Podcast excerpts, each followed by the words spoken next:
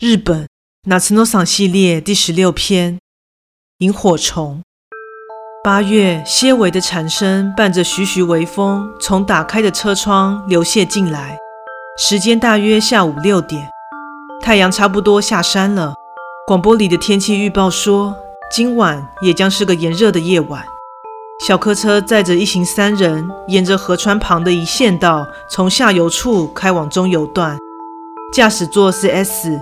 副驾驶座是我，后座是 K，一如往常的成员。只不过 K 的脚上放着一袋装着露营用帐篷的袋子。容易晕车的他，因为抱着东西不能躺下，从刚刚开始就一脸痛苦地摇晃着头。我们今天说好要一起去河川旁露营，除了 K 拿着的帐篷，后车厢也装了食物、睡袋，还有威士忌等酒类。一起去夜晚的河川赏萤火虫。提出这个提议的是 K，他似乎知道在哪里可以看到很多的萤火虫，令我感到相当的意外。K 是个灵异迷，总是说什么去幽灵公寓逛逛吧，到某自杀圣地看一下吧之类的。但这次的提案却相当的正常。我们可以一边观赏萤火虫，一边喝个痛快啊！K 这么说道。完全没有反对的理由。不过这么一来，开车的人也就是 S 就无法喝酒了。你自己一个人喝果汁可以吧？K 对 S 说。S 回复道：“如果你把河水当酒喝的话，我就喝啊。”结果避免让 S 感到不公平，所以变成要在河边露营一晚的情况。露营用品是从 S 的老家那边找过来的。逆流而上后，河床逐渐变得狭小，从圆润的小石头开始变成尖锐的大岩石。前面的道路被分成 D 字形的新旧两条岔路，沿着山走，有大弯道的是旧路，新建的桥则是笔直的捷径。车子朝旧路的方向前进，我们在横跨河川、行人专用的吊桥旁停下车。吊桥旁边有一条可以往下走到河川的路，我和 S 两人合力扛着装备走下河床，行李中也包括已经晕得不省人事的 K。河水潺潺地流着，河川的宽度大约十四、十五米左右，在我们对岸的是水泥墙，上面则是县道。经过一段时间，日光渐弱，被阳光穿透而显得翠绿的树叶开始转变成墨绿色。此时还没有看见萤火虫的踪影，要等到天色完全暗下来才会出现。总算复活的 K 这么说道：“今天有云，又没有起风，是个超适合观赏萤火虫的日子啊！”萤火虫似乎讨厌自己以外的光源存在，就算是微弱的月光也一样。K 对萤火虫有研究哦，不止萤火虫呢，我可是昆虫博士哎。据说那些家伙啊，其实都是降落在地球的外星生物哦。啊，这样啊，我心里想着。做了各种准备后，我们三人合力搭建好了帐篷。由于河床上无法用钉子固定，所以我们将帐篷用绳子绑在树上或是岩石上。因为是五到六人用的帐篷，所以里面相当的宽敞。此时，K 拿出小型瓦斯炉和料理用火枪。点上火后，放上锅子，开始煮起热水。刚刚搭起帐篷时，他熟练的动作，想说 K 该不会意外的是个户外专家吧？向 S 询问后，S 表示托他的福，我小的时候被他拖去各个地方呢。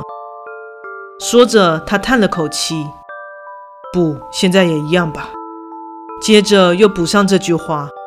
K 将大颗的石头随意的堆起，做成炉子，又把收集过来的木头架起，升起了营火。我也起身帮忙捡了些木柴回来，却被笑说：“你捡的那些是新柴，只会冒烟而已啦。”准备好晚餐时，太阳即将完全落下，周遭呈现一片橙色。晚餐是将随意切好的高丽菜、胡萝卜、洋葱、鱼板，还有鱼肉香肠一起放进锅子。随便煮的杂烩素食拉面，虽然卖相有些无言，不过味道其实还不错。锅子很快便见了底。吃完后，我们拿出纸杯倒了威士忌，三人干了杯。剩下的高丽菜和香肠就当成下酒菜，而 S 则是没有吃任何的配菜，光喝着酒。受到萤火火光的吸引，小虫开始聚集到帐篷的周围。我的手和脚几个地方被一种比苍蝇大上一倍的昆虫叮咬，觉得很痒。那个是手白吧可以这么说道。如果抓到它仔细观察，会发现虫的前脚是白色的，所以才会起名为手白。要不要抓来看看呢？我们又不是来看苍蝇的。也是啦。我们是来赏萤火虫的，还没有出现哎。时间是晚上八点左右，附近已经十分的昏暗，应该差不多了吧？K 讲完这句话后，站起身，用空掉的锅子取了河水，往萤火上一浇。火熄灭之后，四周陷入几乎看不到的黑暗，也因为云层的关系，连月光都没有。在帐篷入口处还放着一盏瓦斯灯。靠着微弱的光，才勉强没有被夺走视线。黑暗之中，没有人说话，我们默默喝着威士忌。对了，我好像还没跟你们说过哎。此时 K 打破沉默：“这附近啊，每隔几年就会在这样的时节出现大量的萤火虫哦。”被勾起兴趣的我发出“哦”的声音。其实也不是每隔几年就会出现啦。而是没有规律性的，学者们啊也说不出原因。但是呢，这附近流传着跟这现象有关的谣言哦。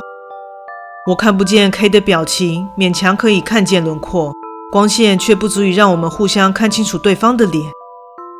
这条河川呐，虽然下游不怎么危险，但到了中游就会突然出现很深的地方，或是暗流。过去有不少人在这边溺死，尤其是附近的小学生。在这种地方当然是禁止游泳的，可是规定怎么可能敌得过小孩子的好奇心嘛？我回过神，发现自己的杯子空了，想找威士忌的瓶子，却看不到在哪。虽然说成这样，其实溺水而死的人大约是几年才会出现一到两人而已，可是时间是重叠的哦。有人溺死的那一年，就是萤火虫大量出现的那年。啊，抱歉抱歉，威士忌在我这里哎。K 朝我的方向举起酒瓶，我将手中的纸杯靠过去。所以说，今年有人溺死哦。喝了一口，待喉咙中的烧灼感退去，我开口问道：“啊哈哈哈！”K 笑了。那种事我怎么可能知道嘞？我只是想来这里看萤火虫的啊。关于这个，还有一件不可思议的事情哦。K 继续说道。在日本发现的萤火虫啊，大约是源氏萤和平家萤这两种。源氏萤化成虫的时期是从五六月开始，再晚一点的话呢，会在七月上旬出现。而在八月这种时期现身的萤火虫啊，是一整年都看得到的平家萤。看来 K 真的对昆虫很了解。像这样听着 K 的说明，因此恍然大悟的情形，实在是太稀奇了，觉得有点不太习惯。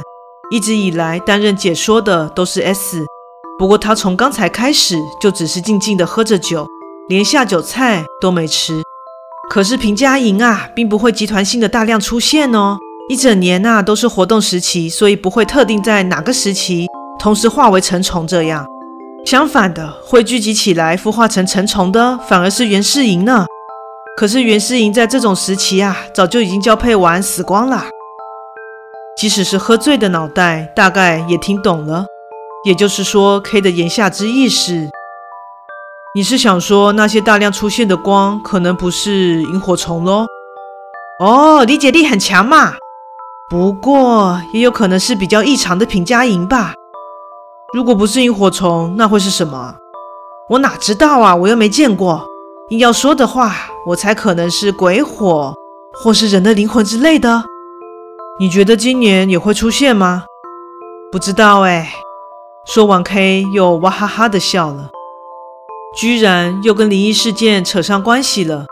本来还以为今天只是来观赏萤火虫的，此时一直保持沉默的 S 忽然开口：“出现了。”因为这句话，我猛然往河川的方向看去，由于什么都看不到，于是目光持续凝视着。突然间，像蓝色火焰般的磷粉。从视角飘过，接着无数个淡蓝色的光点浮在河床上。周遭瞬间变暗，应该是 K 还是 S 把瓦斯灯熄灭了吧？也因为这样，我们能够更清楚地看见眼前的光芒，光点不停地闪烁着，飞舞的光芒全都同时明灭，无数的光点仿佛是单一生命体。随着时间经过，光芒的数量不断增加，像是要把河岸覆盖一样，连我们的周围也有。思考和感觉已经不知道神游到何处了，只剩目光本能似的追随着光点。开始怀疑，该不会是因为威士忌的关系，所以才看到幻觉吧？但这场景实在是太梦幻了，让人产生那些被云层遮住的星星就洒落在我们面前的错觉。朝思暮想，荧光似无声，魂牵梦萦，点点均无欲。回过神来，原来是 S 在说话。你说什么啊？我问他。和泉侍部。S 回答道：“那是谁啊？”我又接着问下去，结果 S 叹了口气：“你到底是不是文组的啊？”